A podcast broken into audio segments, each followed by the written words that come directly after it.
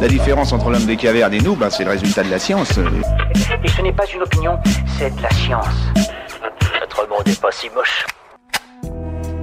Pourquoi le ciel nocturne est-il si obscur? En toute logique, les milliards d'étoiles présentes dans l'univers devraient donner au ciel une brillance exceptionnelle, et pourtant la nuit est noire.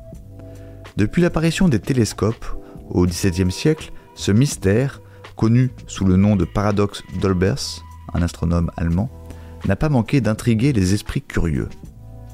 En 1848, Edgar Poe suggéra dans l'une de ses pièces que les étoiles n'étaient pas assez vieilles, et donc que leur lumière n'avait pas eu le temps d'arriver jusqu'à nous. Une intuition géniale qui fut confirmée dans les années 1960 par l'astronome américain Edward Harrison.